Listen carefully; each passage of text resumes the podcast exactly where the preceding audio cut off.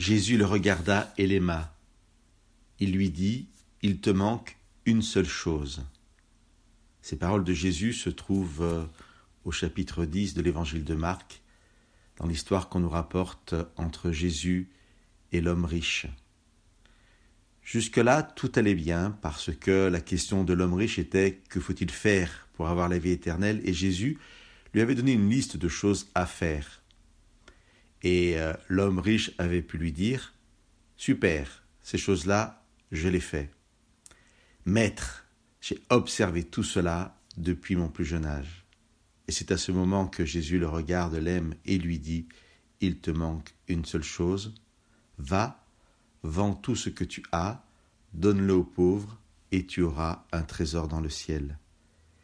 Et là, ça va se compliquer pour l'homme riche, parce que jusqu'à maintenant, il était dans le devoir et Jésus l'invite à faire un choix, c'est-à-dire à être dans le vouloir. Et c'est là où ça devient difficile. Il est parfois plus facile avec Dieu de juste obéir à une liste de commandements plutôt, que de s'engager personnellement dans un vouloir et de tout abandonner. La pandémie actuelle qui euh, amène la majorité d'entre nous à être confinés nous ramène aussi à l'essentiel, et peut-être à des choix de vie où nous sommes confrontés à choisir vraiment Dieu dans notre vie. Un peu plus tard, en entendant euh, le dialogue entre Jésus et l'homme riche, les disciples se font cette réflexion. Il doit être difficile d'être sauvé. Qui peut être sauvé?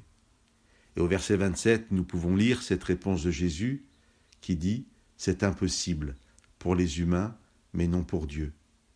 Quelle bonne nouvelle Il nous est impossible par nous-mêmes d'être sauvés, mais Dieu peut nous sauver. Je vous invite tous à accepter ce salut gratuit de Dieu. Que Dieu vous bénisse.